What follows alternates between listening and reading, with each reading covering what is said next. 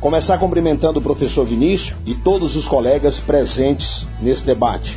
Rodriel, Ana Júlia, Marcos Paulo, Valdinês e Luso. O tema a ser debatido hoje é compostos fenólicos polímeros. Estaremos fazendo uma breve introdução sobre fatores antinutricionais. Os fatores antinutricionais normalmente não são vistos com bons olhos. E apesar da sua denominação remeter apenas às características ruins dessa substância, vale lembrar que elas não são responsáveis apenas por efeitos adversos. Entretanto, elas reduzem ou impedem totalmente a utilização de um elemento nutritivo, seja no nível digestivo ou metabólico. Ou seja, a defesa química é uma das formas de proteção da planta e envolve a elaboração e acumulação de substâncias orgânicas que, às vezes ingeridas, inibem o consumo. Podem ter um sabor amargo, ser venenosa, ter um odor desagradável ou ainda efeitos antinutricionais. Mas mesmo assim é possível obter benefícios ao organismo animal e humano também. Rodriel, o que faz a planta produzir esses fatores antinutricionais e o que eles geram? As plantas são sócios, ou seja, são seres vivos que não têm capacidade de lutar pela sobrevivência e proteção. Como sabemos, a planta é um ser vivo que ela tem pouco, pouco sistema de autodefesa, né? mas cada vez mais vai evoluindo. Então elas desenvolveram formas alternativas de se proteger. Então produzirem fatores como forma de defesa, que são fatores antinutricionais, que nada mais é do que um fator bioquímico, que são ações evolutivas da, das plantas, que é uma forma de evolução que elas vêm gerando, são produzidas somente por vegetais e servem para que as plantas possam se defender contra seus predadores através da inibição, da digestão ou absorção de nutrientes, causando efeitos contrários e prejudiciais, gerando então os efeitos antinutricionais eu falei acima, que o fator bioquímico, que é uma forma da planta evoluir, né? Cada vez mais ela vai evoluindo e tendo uma forma de autodefesa. Mesmo em estado vertical, reduzem ou impedem a utilização de um elemento nutritivo no processo final, após a ingestão e no processo de absorção de nutrientes.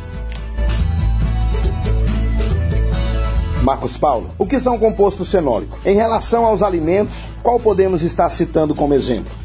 Bom, os compostos fenólicos são originados do metabolismo secundário das plantas e são essenciais para o crescimento e a reprodução das plantas.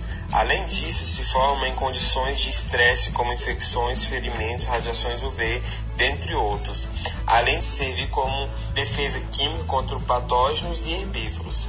É também conhecido como substâncias fungitóxicas, antibacterianas e antiviróticas, ou seja, a, a planta ela, é, ela é exposta para esse processo de estresse e quando ela está nesse processo de estresse, ela gera essa, essa como se fosse uma barreira, mas essa proteção é, química, fungitóxicas e bacterianas para se proteger dos predadores. Elas também são classificadas como fenóis simples e polifenóis. Os fenóis são os mais simples, que também é chamado de ácido carbônico. Na representatividade da alimentação animal, temos os taninos, ligninas e o gosipol. Mas apesar de, ser, de ter passado por um processo muitos e muito tempo, muitos e muitos anos, esses compostos fenólicos passou por um processo muito generalizado, onde a gente, as pessoas conseguiam ver só os pontos negativos, que era algo que não contribuía para o desempenho, da, o desempenho dos animais de produção. Ou seja, então, tipo assim, todo mundo tinha essa visão de que esses compostos fenólicos eram somente negativos. Hoje, através de pesquisas, artigos, a gente pode perceber que os compostos têm é, seus lados positivos, né? E, dependendo, e depende muito da concentração da natureza, da estrutura química e da espécie vegetal e a espécie animal. Ana Júlia, em relação aos taninos, qual sua importância? Ele representa pontos negativos ou positivos ao consumo? Bom, os taninos, eles são presentes na fibra alimentar de diferentes alimentos, né? E podem ser considerados indigestíveis ou pobremente indigestíveis. eles abordam a cor, o sabor e a qualidade nutricional dos alimentos. Lembrando também que ele é o quarto componente mais abrangente nas plantas. E ele é dividido ainda em duas categorias, o hidrovisável e o condensado. Os condensados estão presentes na fibra alimentar de diferentes alimentos e podem ainda ser considerados indigeríveis ou parcialmente digeríveis. Agora, os hidrovisáveis, eles são utilizados em relação a curtimento de cor, por causa dos seus efeitos adversos em relação à cor, sabor, a qualidade nutricional, eles dão uma baixa digestibilidade nas proteínas, a inibição do crescimento e aumenta a excreção de nitrogênio fecal nos animais, que é um fato que merece um enorme destaque. Agora, é, eles possuem também alguns benefícios que temos em relação à digestão das proteínas, onde alguns taninos podem reduzir a quantidade de proteína que é digerida no rumen e ainda aumentar a quantidade de proteína disponível para a digestão no intestino delgado, que é conhecida como a proteína de escape ruminal ou a proteína bypass. A melhor utilização dela em relação à proteína dietética. Apresenta ainda as maiores taxas de crescimento, proporcionando ao animal o aumento do peso vivo, da lã e produção de leite. E aumenta ainda a fertilidade dos animais e o bem-estar. E relacionado à saúde também, que prevê o tipanismo e a redução da carga parasitária. Agora, pelo lado negativo, ele afeta o crescimento dos animais por duas razões: pelo sabor astringente, né, que diminui o consumo dos animais, e a habilidade em ligar as proteínas, que acaba afetando a digestibilidade e inibe a atividade enzimática, né?